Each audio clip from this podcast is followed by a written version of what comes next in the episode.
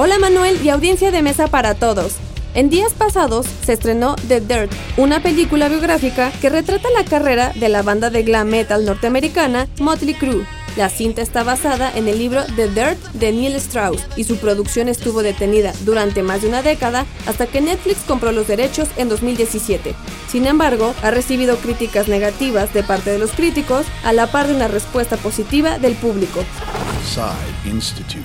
Masterpiece Your Life. Motley Crue se formó en Los Ángeles, California en 1981. El grupo fue fundado por el bajista Nicky Six, el baterista Tommy Lee, el cantante Vince Neil y el guitarrista Mick Mars, quienes en el espíritu del sexo, drogas y rock and roll a menudo serían protagonistas de escándalos por su estilo de vida repleto de excesos.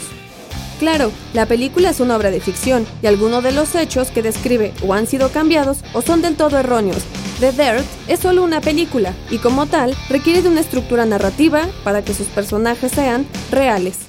Dicen que la ficción es una mentira que dice la verdad. La crítica dice que The Dirt celebra el libertinaje que disfrutan los fans de Motley Crue pero lo hace con falta de sustancia, a la vez que el puntaje de audiencia de Rotten Tomatoes indica críticas favorables abrumadoras de esos mismos fans.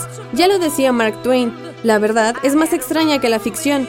Sí, y es que la ficción debe tener sentido.